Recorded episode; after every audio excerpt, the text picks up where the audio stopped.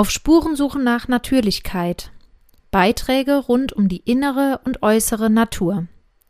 Ein Podcast von Bastian Barucker. Das Urbedürfnis. Menschen wollen dazugehören, um ihrer Angst vor Verlassenheit Herr zu werden. Dies führt oft dazu, dass sie der falschen Herde folgen. Die Zugehörigkeit zu einer Gruppe ist evolutionär gesehen überlebenswichtig. Nur wenn wir Teil einer Gemeinschaft sind, können wir uns sicher und geborgen fühlen. Gerät diese Zugehörigkeit jedoch in Gefahr, bekommen wir Angst und gehen in Resonanz mit unserer eigenen Lebensgeschichte. Unsere frühkindlichen Erfahrungen der Verlassenheit haben wir mit Hilfe aufwendiger Strategien abgespalten und verdrängt. Trotzdem wirken sie unbewusst in unser erwachsenes Alltagsleben hinein und erschaffen wiederkehrend die gleichen Konflikte. Die Integration unserer individuellen Vergangenheit ist ein notwendiger Schritt hin zu persönlicher Veränderung und konstruktivem gesellschaftlichen Wandel. Im Spiegel der Wildnis. Lassen Sie mich mit einer ganz persönlichen Geschichte beginnen. Vor etwa 14 Jahren lebte ich zusammen mit einer Gruppe von Wildnisinteressierten für ein Jahr permanent in der Wildnis Nordamerikas. Wir wollten herausfinden, wie ein primitives Leben im Sinne von eingeboren im Wald fast ohne moderne Hilfsmittel funktionieren kann.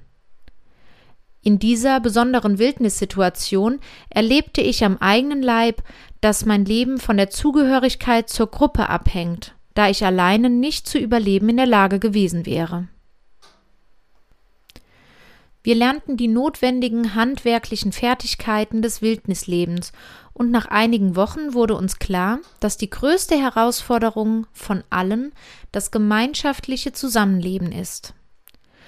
Durch unsere alltäglichen Interaktionen und Versuche absolut aufrichtiger Kommunikation merkten wir, dass sich gewisse Konfliktdynamiken immer wieder auf die gleiche Art und Weise entfalteten und dass jeder Einzelne diese Konflikte bereits aus seinem Leben vor der Wildnis kannte.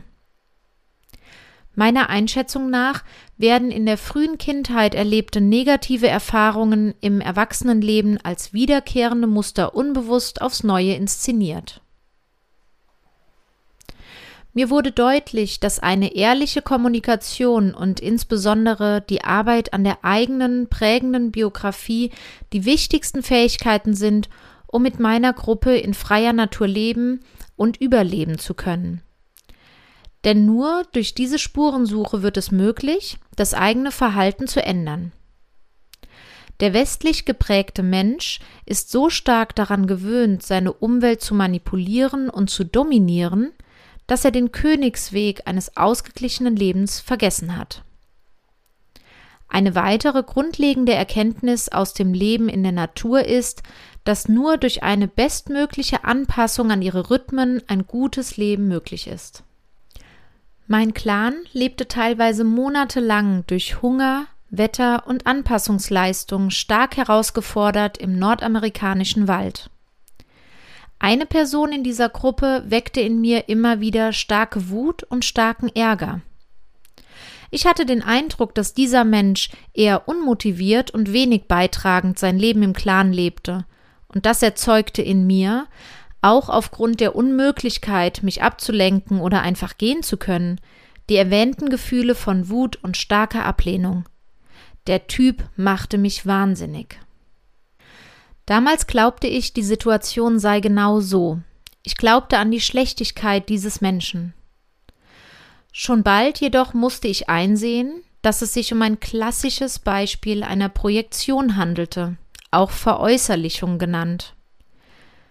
Diese psychologischen Ausdrücke bedeuten, dass wir anderen Menschen die Verantwortung für unsere Gefühle geben und unangenehme Anteile unserer selbst, die wir bei uns nicht sehen wollen, in anderen sehen bzw. auf andere projizieren.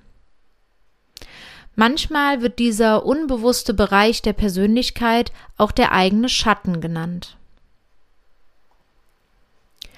Auch der russische Präsident Wladimir Putin ist sich dieser psychologischen Dynamiken bewusst. Nachdem Joe Biden die Frage bejahte, ob er Putin für einen Killer hielte, entgegnete Putin folgendermaßen Zitat aber wenn wir andere Menschen bewerten oder wenn wir sogar andere Staaten, andere Völker bewerten, sehen wir immer in den Spiegel. Wir sehen uns immer selbst, weil wir auf andere Personen übertragen, was wir selbst sind, was uns im Wesentlichen ausmacht. Wissen Sie, ich erinnere mich, als wir als Kinder im Hinterhof waren, als wir miteinander gestritten und gesagt haben, wie du andere nennst, so bist du selbst. Und das ist kein Zufall. Das ist nicht nur ein Kindersprichwort oder ein Witz. Der Sinn ist sehr psychologisch. Wir sehen immer unsere eigenen Qualitäten in einer anderen Person und denken, dass sie so ist wie wir, und daraus bewerten wir ihr Handeln und bewerten sie insgesamt. Eine Bekannte von mir, die auch ein Jahr in der Wildnis lebte, sprach einmal rückblickend die folgenden weisen Worte. Zitat am Anfang fragte ich mich, wie ich bloß ein Jahr im Wald überleben sollte. Dann fragte ich mich, wie ich bloß ein Jahr mit diesen Menschen überleben sollte. Dann fragte ich mich, wie ich bloß ein Jahr mit mir selbst klarkommen sollte. Die Gefühle, die der faule und demotivierte Typ in mir auslöste, sind meine Gefühle und erzählen die Geschichte meiner gelernten Reaktionsmuster auf äußere Umstände und Begebenheiten. Also nervte nicht der Typ, sondern seine Art und Weise löste ein Gefühl in mir aus. Diese Gefühlsantwort ist zu 100 Prozent meine Verantwortung und lädt mich dazu ein, mich selber besser kennenzulernen. Das war und ist freilich eine herausfordernde Erkenntnis, weil es so schön leicht ist, andere für die eigene Gefühlswelt verantwortlich zu machen. Folgend auf die Erkenntnis, dass nicht die anderen für meine Gefühlswelt verantwortlich sind, begann die schwierige Suche nach der Antwort auf die Frage, was ist so schlimm daran, faul und demotiviert zu sein? Ich hätte dabei etwa mitfühlend sein können, indem ich die betreffende Person gefragt hätte, wie es ihr geht. So machten es andere Teilnehmer in der Gruppe, was mir ein weiteres Mal aufzeigte, dass ich das Problem habe und nicht mein Gegenüber. Da wir alle unterschiedlich aufgewachsen sind, werden es bei jedem von uns andere Verhaltensweisen sein, die unschöne Gefühle auslösen. Sie, liebe Leserin, lieber Leser, können also die Attribute faul und demotiviert durch diejenigen ersetzen, die in ihnen die stärksten Gefühle auslösen. Einige Monate später saß ich wieder einmal angerührt von diesen Gefühlen im winterlichen Wald. Neben dem Hass und der Wut war nun auch Trauer zu spüren. Ein Clanmitglied saß neben mir und fragte mich mitfühlend, wovor ich denn Angst hätte. Diese Frage öffnete die Tür zum Kern des Geschehens. Ich erkannte, wenn ich mich so verhalten würde wie die Person, die ich wegen ihres Verhaltens verurteilte, dann würden andere mich dementsprechend auch verurteilen und vielleicht aus der Gruppe ausschließen. Ich würde dann nicht mehr dazugehören, denn wer nicht fleißig ist und viel beiträgt, der wird verstoßen. Ich hatte also Angst, ausgeschlossen zu werden, da ich selber mit Distanzierung auf andere reagiere, wenn sie sich wie oben beschrieben verhalten.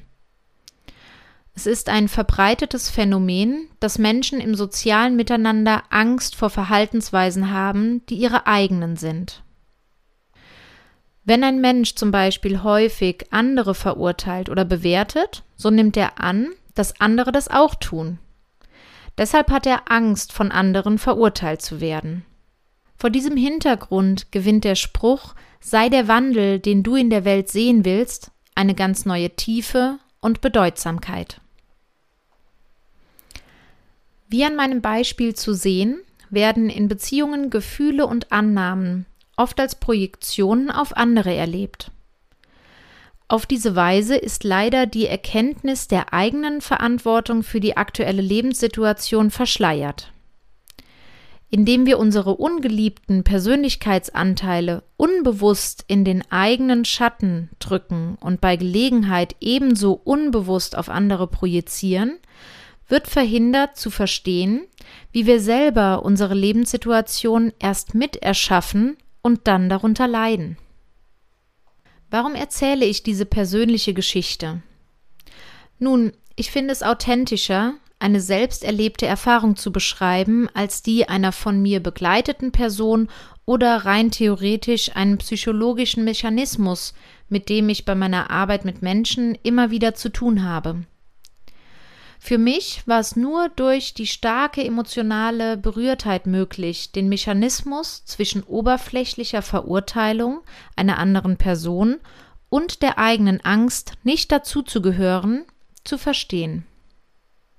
Diese Geschichte soll zeigen, wie stark die menschliche Sehnsucht nach Zugehörigkeit sein kann und wie sehr die Angst, diese Zugehörigkeit zu verlieren, unbewusste Motivation für Handlungen sein kann. Dabei ist immer davon auszugehen, dass die meisten Menschen sich ihrer verschütteten Sehnsucht nach Zugehörigkeit gar nicht bewusst sind. Ich war es jedenfalls so lange nicht, bis ich mich angeregt durch meine aufwühlenden Erlebnisse in der Wildnis, auf den Weg machte, meine eigene Geschichte kennenzulernen. Anknüpfend an den hervorragenden Beitrag Ich will lieben und geliebt werden von Franz Ruppert, in dem er deutlich macht, wie sehr uns das frühkindliche Bedürfnis nach mütterlicher Liebe prägt, möchte ich die Betrachtung des Geliebtwerdens um den Aspekt der Zugehörigkeit erweitern und darauf eingehen, aus was die so wichtige Liebe besteht, die ein Kind am Anfang seines Lebens braucht. Dr. Rupperts Ausführungen zur Liebesfähigkeit und dem existenziellen Wunsch, geliebt zu werden, kann ich aus meiner zehnjährigen Selbsterforschung und begleitenden Arbeit mit anderen Menschen vollumfänglich bestätigen. In dem Wunsch, geliebt zu werden, steckt das Bedürfnis, dazuzugehören, um Wärme, Geborgenheit und Sicherheit zu erfahren. Dieses ursprüngliche Bedürfnis ist so kraftvoll, dass es wahrscheinlich zu den stärksten Grundbedürfnissen eines Menschen zählt. Ich möchte dieses Phänomen gerne aus zwei Perspektiven betrachten. Geschichtliche und persönliche Zugehörigkeit. Eine davon ist unsere Vergangenheit als Homo sapiens. Aus unserer stammesgeschichtlichen Evolution heraus betrachtet, waren wir die meiste Zeit unserer Existenz davon abhängig, in einer Gruppe zu leben. Wie in meinem persönlichen Beispiel beschrieben, sicherte das gemeinschaftliche Leben das Überleben des Einzelnen. Aus dieser Gruppe ausgeschlossen zu sein, bedeutete den baldigen Tod oder leidvolles Überleben. Früher lebten wir deshalb in kleinen Verbänden zusammen, und die Versorgung dieses Clans war nur möglich, weil jeder seinen Beitrag leistete. Allein war vielleicht eine kurze Zeit des Überlebens möglich, aber das ursprüngliche Leben war ein Leben in Gemeinschaft. Die zweite Ebene ist eine ganz persönliche. Wie in Dr. Rupperts Artikel sehr gut beschrieben, hat jeder Mensch das existenzielle Bedürfnis, geliebt zu werden. Ein wichtiger Ausdruck dieser Liebe ist Zugehörigkeit. Sowohl das Baby im Bauch als auch der Säugling und das Kleinkind brauchen permanente und liebevolle Verbundenheit, um sich geliebt zu fühlen. Dazu zählt vor allem ein vollumfänglicher und sinnlicher Hautkontakt zur Mutter in der Zeit direkt nach der Geburt. Willi Maurer, Schweizer Prozessbegleiter mit über 30 Jahren Erfahrung in der Begleitung von Menschen, nennt diese kurze, aber sehr prägende Phase nach der Geburt das Imprinting und bezeichnet sie als heute in der Regel verschüttete Quelle des Friedens. Zitat Die Spirale der Gewalt zeigt, dass wir anderen Menschen das antun, was uns selbst widerfahren ist. Doch ohne Selbsterforschung bleiben wir blind gegenüber der tief in uns verdrängt liegenden Wahrheit. In Hochkulturen ist es seit Jahrtausenden üblich, Neugeborene von ihrer Mutter zu trennen und wegzulegen, in die Wiege, ins Kinderzimmer, in fremde Hände. Damit ist der alle Sinne umfassende, prägende Kontakt zwischen Mutter und neugeborenem Kind, das Imprinting, verunmöglicht. Eine der Konsequenzen des fehlenden Imprintings könnte die Tendenz sein, Gewalt anzuwenden, und zwar dann, wenn in uns das in frühester Kindheit verdrängte Gefühl der Ohnmacht angerührt wird. Ein Bewusstseinssprung ist vonnöten, um vom Kampf gegen die Gewalt zur wirklichen Gewaltprävention zu finden, nämlich zu individuellen und gesellschaftlichen Rahmenbedingungen, die das Imprinting ermöglichen. Ebenfalls aus der Schweiz kommend beschreibt Psychotherapeut und Psychoanalytiker Franz Rengli den Wunsch nach Zugehörigkeit durch Körperkontakt folgendermaßen. Zitat Unmittelbar nach der Geburt ist seine Situation wie diejenige des Affenkindes. Es fühlt sich direkt vom Tod bedroht, wenn es nicht in unmittelbarem Körperkontakt mit der Mutter sein darf. Das primäre Bedürfnis eines menschlichen Wesens ist dasjenige nach dem unmittelbaren Körperkontakt mit seiner Betreuerperson. Und im Körperkontakt mit der ihm bekannten Mutter kann das Baby am leichtesten dieses Gefühl von Wärme, Geborgenheit und Sicherheit empfinden. Forschungen im Bereich der Epigenetik beschreiben den nachhaltigen Effekt des frühzeitigen Verlassenwerdens so. Zitat Werden neugeborene Mäuse von der Mutter für kurze Zeit getrennt, dann können sich diese Tiere ihr Leben lang nur schlecht an Stresssituationen anpassen. Ihr Gedächtnis, ihr Antrieb und ihre Emotionen sind gestört. Auch die Stresshormone sind erhöht, weil im Gehirn der traumatisierten Mäuse das Eiweißmolekül Vasopressin AVP überproduziert wird. Und auch nach der Geburt ist ein Kontinuum der Zugehörigkeit des Kindes zur liebevollen Person notwendig, um sich geliebt und als Teil zu fühlen. Natürlich braucht es dazu nicht nur das physische Beisammensein, sondern echte und liebevolle Präsenz der Eltern oder anderer vertrauter Personen. Eine Kultur des Getrenntseins. Wir leben in einem Kulturkreis, in dem das Weglegen des Kindes seit einigen Jahrhunderten Teil der Maxime moderner Erziehung ist.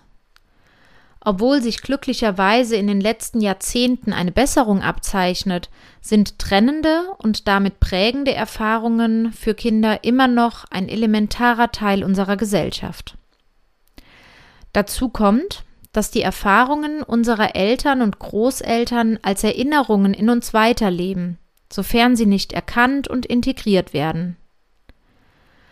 Aus der aktuellen epigenetischen Forschung ist zu entnehmen, dass alle Erinnerungen, auch die unserer Vorfahren, in unseren Zellen gespeichert sind. Zitat Unsere Zellen erinnern sich also an Umwelteinflüsse und die Folgen des eigenen Lebensstils. Erfahrungen der Vorfahren sind in ihnen ebenso gespeichert wie Erlebnisse aus der Zeit um die Geburt und weitere Gegebenheiten aus dem bisherigen Leben. Ein immer noch praktiziertes Beispiel für eine Pädagogik der Verlassenheit ist das Schlaftraining für Kinder, in welchem versucht wird, diese dazu zu bringen, in sehr frühem Alter alleine in einem dunklen Zimmer zu schlafen. Eltern werden zum Beispiel im Bestseller Jedes Kind kann schlafen lernen von Experten dazu angeleitet, das verzweifelte bis todesgeängstigte Schreien ihres Kindes auszuhalten, damit es sich daran gewöhnt, alleine zu schlafen. Eine Anleitung für die Entstehung von starker Verlassenheit und Ohnmacht. Dazu kommen immer noch teilweise praktizierte Methoden wie das Wegstellen und Schreien lassen des Kindes und die zu frühe Fremdbetreuung des Kindes in einem Alter, wo es diesen Elternverlust noch nicht verarbeiten kann.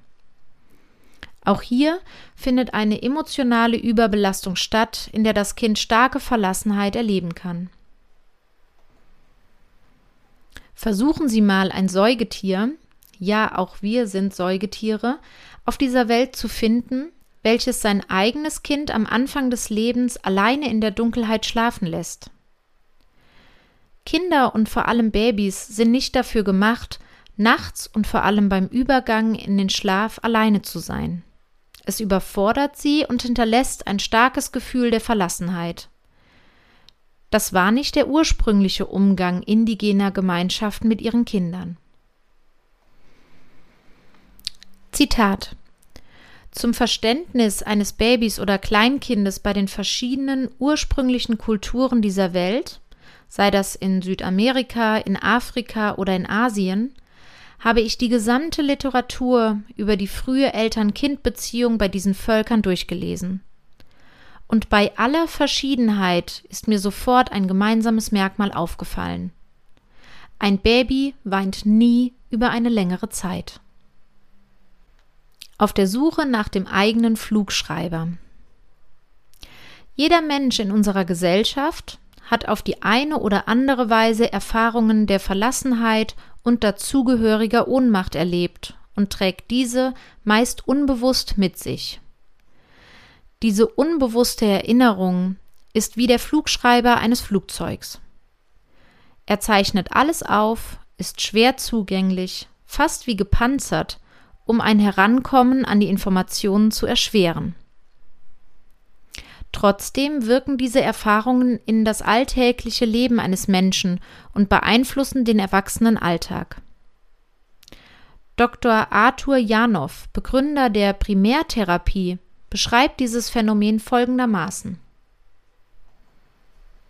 Zitat Wenn sich ein geheimnisvolles Flugzeugunglück ereignet, beginnt sofort die Suche nach der Blackbox, in der sich alle Geheimnisse über den Flug bis zum Unglücksmoment befinden.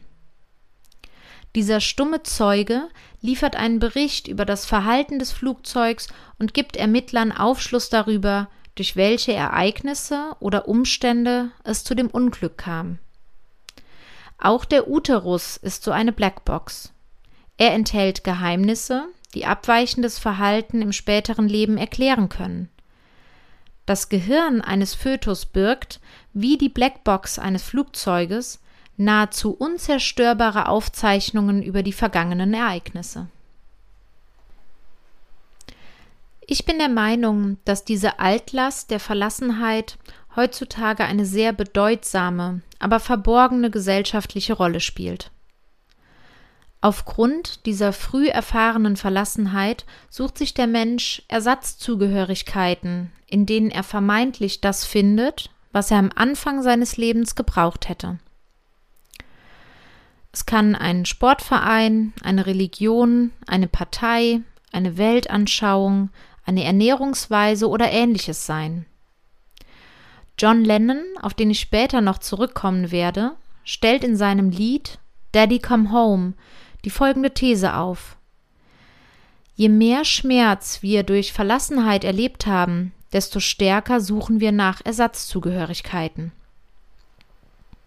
Zitat Unser Schmerz ist der Schmerz, durch den wir die ganze Zeit gehen.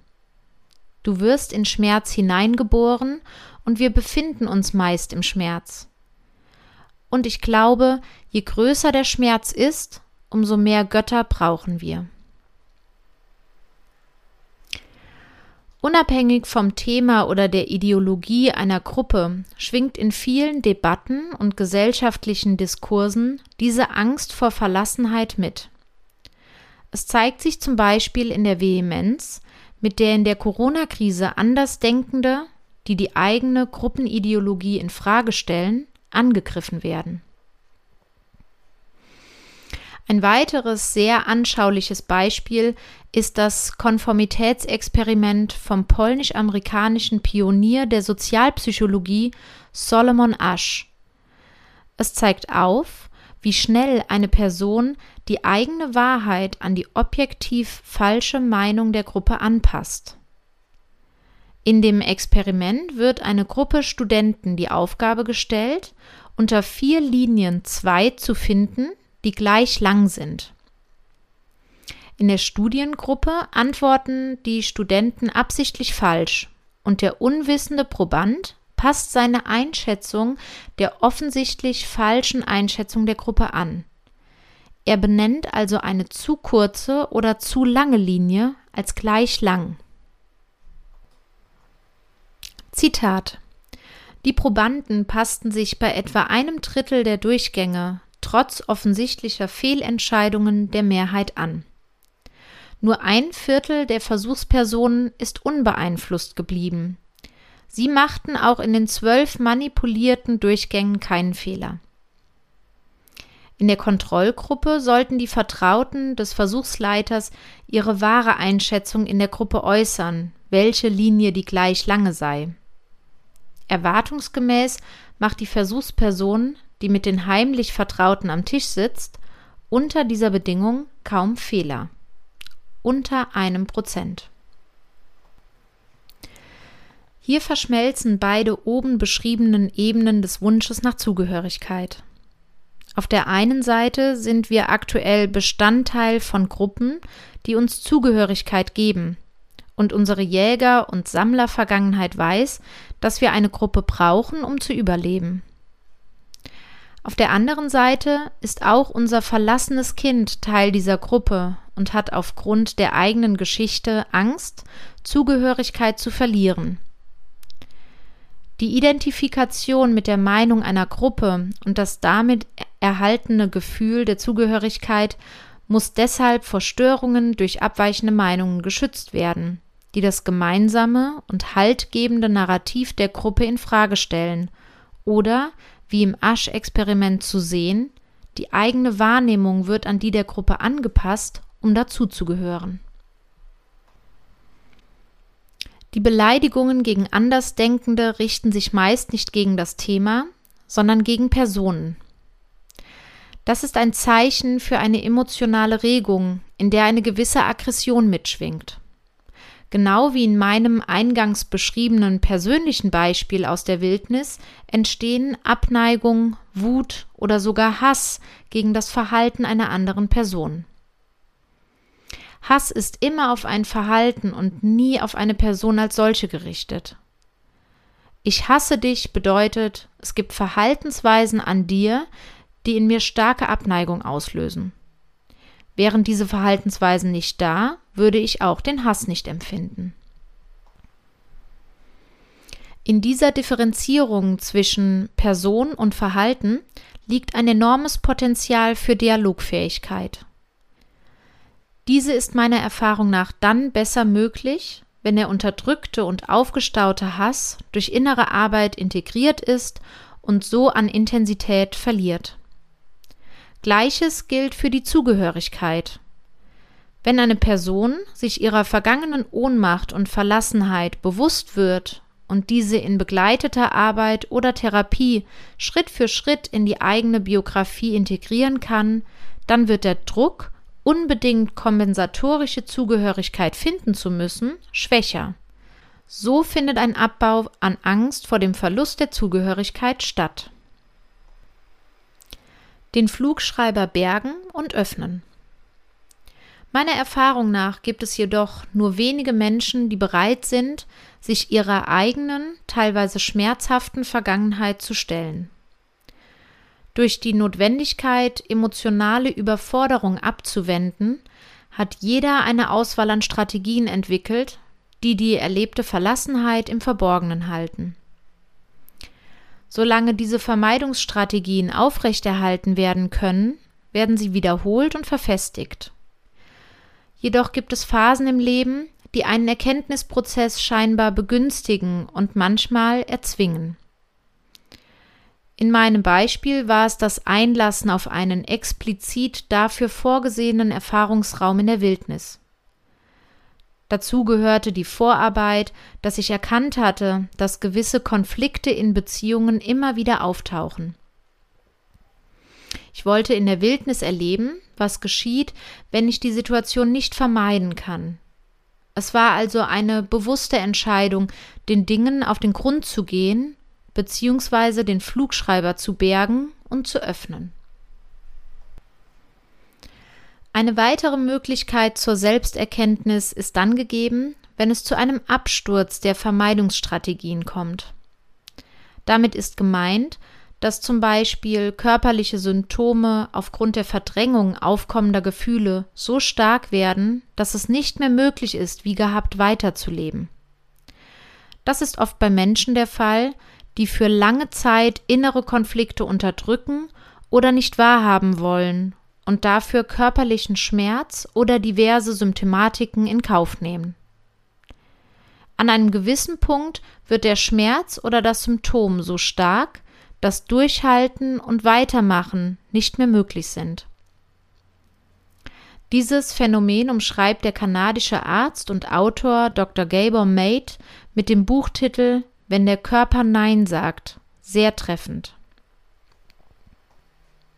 Eine berühmte Person, die sich ihrer emotionalen Vergangenheit zugewandt hat, ist der oben zitierte John Lennon. Er begab sich 1970 auf eine innere Spurensuche bei Dr. Arthur Janoff in Kalifornien. Lennon beschreibt seine Erkenntnisse aus der Arbeit mit Dr. Janoff in einem Radiointerview wie folgt.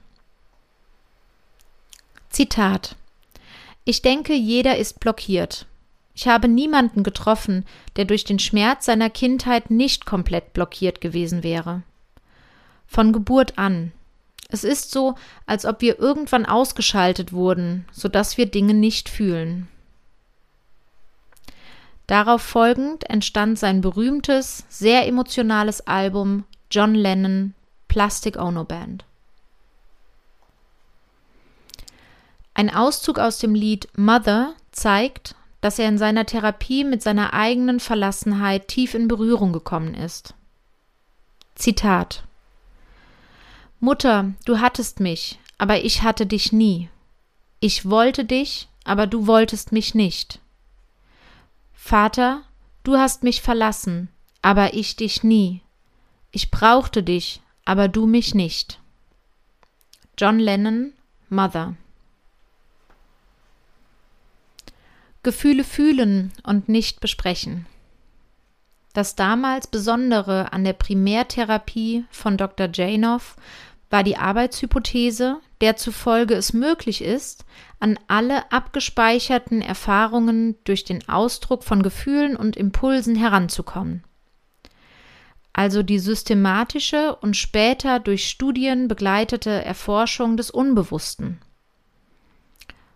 Populistisch als Urschreitherapie benannt, war Janoffs Arbeit revolutionär, da er Menschen die Möglichkeit gab, nicht kognitiv über den angestauten Schmerz der Kindheit zu sprechen, sondern diesen in voller Emotionalität zum Ausdruck zu bringen.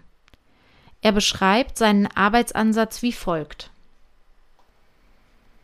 Zitat Fast jedem von uns geschehen früh im Leben schmerzhafte Dinge, welche unser ganzes System prägen und uns fortwährend unglücklich machen. Es ist die Ursache für Depressionen, Phobien, Panikattacken und Angststörungen und viele weitere Symptome, die zu unserem Unglück hinzukommen.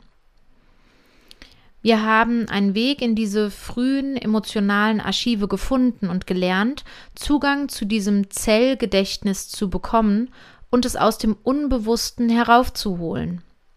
Das erlaubt uns, sie in der Gegenwart noch einmal zu erleben, sie zu integrieren und nicht mehr länger durch das Unbewusste gesteuert zu werden. Zum ersten Mal in der Geschichte der Psychologie gibt es einen sicheren Weg, Zugang zu versteckten Gefühlen zu bekommen und so menschliches Leid zu vermindern. Es ist in seiner Essenz die erste Wissenschaft der Psychotherapie. Über die letzten zehn Jahre habe ich immer wieder in der von mir angebotenen Gefühls- und Körperarbeit erlebt, wie Menschen ihrer Vergangenheit auf die Spur kommen und sich Stück für Stück ihrer Geschichte bewusst werden. Immer entdecken sie dabei viele ungelebte Gefühle, die sich über Jahrzehnte aufgestaut haben. Jede Person hat eigene, meist sehr energieaufwendige Methoden entwickelt, um diese Gefühle versteckt zu halten und ihre Bewusstwerdung zu vermeiden. Mögliche Strategien sind zum Beispiel vielfältiger Konsum von Dingen und Kulturangeboten, Drogen, Medien und Essen, eifriges Arbeiten und anderweitige, manchmal auch weltverbessernde Projektverwirklichung, sprunghaftes Beziehungsleben, übermäßiges Sporttreiben oder zwanghafte Reisen. Das ist nur eine kurze und beispielhafte Liste möglicher Strategien. Ich will diese Strategien damit nicht als schlecht abwerten, denn sie hatten und haben den Nutzen, etwas zu verhindern, was unangenehm oder auch überfordernd wäre. In meiner oben geschilderten Wildniserfahrung hatte ich nicht mehr die Möglichkeit, meinen Vermeidungsstrategien nachzugehen, und deshalb bahnten sich die ursprünglichen Gefühle ihren Weg an die Oberfläche. Aber, und das erscheint mir sehr wichtig, ich hatte ebenfalls einen Raum, in dem Gefühle und deren Ausdruck explizit erwünscht waren. Wir hatten als Gemeinschaft die Verabredung, dass wir füreinander da sind und uns gegenseitig einladen, ganz ehrlich miteinander zu sein. Das ist im normalen Alltag meist nicht gegeben. Deshalb ist es meiner Meinung nach wichtig, dass sich Menschen, die sich auf Spurensuche begeben wollen, professionell begleitete Räume suchen, in denen sie emotionalen Zugang zu ihrer Vergangenheit finden können. Stell dir vor, Zitat Wir müssen die Macht über die Geschichte, über unsere Geschichte, zurückgewinnen. Ohne aufgeklärtes historisches Bewusstsein können wir weder die Gegenwart noch die Zukunft autonom und friedlich gestalten. Ich glaube, dass jede noch so positive neue Bewegung oder gesellschaftliche Veränderung durch das unbewusste Wirken unseres Flugschreibers, also unserer abgespaltenen Gefühle, boykottiert werden kann. So werden wir wieder in ähnlichen Verhältnissen und Machtstrukturen landen, welche wir seit Jahrhunderten aufrechterhalten. Ich vertrete die Ansicht, dass ein gesellschaftlicher Wandel indem wir uns als Menschheitsfamilie miteinander verbunden fühlen und dementsprechend handeln, eine Basis der inneren Verbundenheit braucht. Ich beobachte seit vielen Jahren die zunehmende Popularität von Kritik an gesellschaftlichen Missständen. Selbstverständlich ist diese in vielen Fällen gerechtfertigt. Gleichzeitig habe ich in den letzten 15 Jahren den Eindruck gewonnen, dass nur ein sehr kleiner Teil der Menschen daran interessiert ist, den Blick nach innen zu richten. Ich plädiere hier nicht für ein Entweder-Oder, da eine Verbesserung gesellschaftlicher Strukturen mit ganz persönlicher Bewusstseinsarbeit eng zusammenhängt. Ich denke sogar, dass die Integration der eigenen Geschichte eine Grundlage dafür ist, neue und gesunde Verhältnisse im Außen erschaffen zu können. Ich glaube nicht an Heilung, sondern an das Erkennen und Integrieren der eigenen Vergangenheit, um diese nicht als Last tragen zu müssen. Mit einem mitfühlenden Verständnis für den eigenen, integrierten Schmerz und die selbst erlebte Verlassenheit wird es möglich, liebevoller auf die Welt und die Mitmenschen zu schauen. Es wird vielleicht möglich sein, die Person, die Hass und Wut in mir auslöst, als Hinweisgeber für eigene Schatten anzuerkennen und dir davon zu erzählen, was ihr Verhalten in mir auslöst. So ging es mir, als ich zeigen und aussprechen konnte, was eigentlich tief unter dem Urteil und der Abneigung gegen den Mitmenschen aus meiner Wildnisgruppe lag. Ich konnte ihm irgendwann meine Angst davor zeigen, nicht dazuzugehören. Und das Zeigen dieser Angst schuf Verbundenheit, da jeder diese Angst ein Stück weit in sich trägt und kennt. Mit einem integrierten Schatten wird es auch einfacher sein, sich von kompensatorischen Zugehörigkeiten zu verabschieden und ein Gespür für die wirklichen Bedürfnisse nach Gemeinschaft und Verbundenheit zu entwickeln. Dazu gehört, dass Menschen, die ihre Zugehörigkeit wiederentdeckt haben, sich weniger durch Gruppenzwang manipulieren und ködern lassen. Sie brauchen auch weniger Strategien, um die innere Leere zu füllen, da sie ihren Selbstwert wiederentdeckt haben.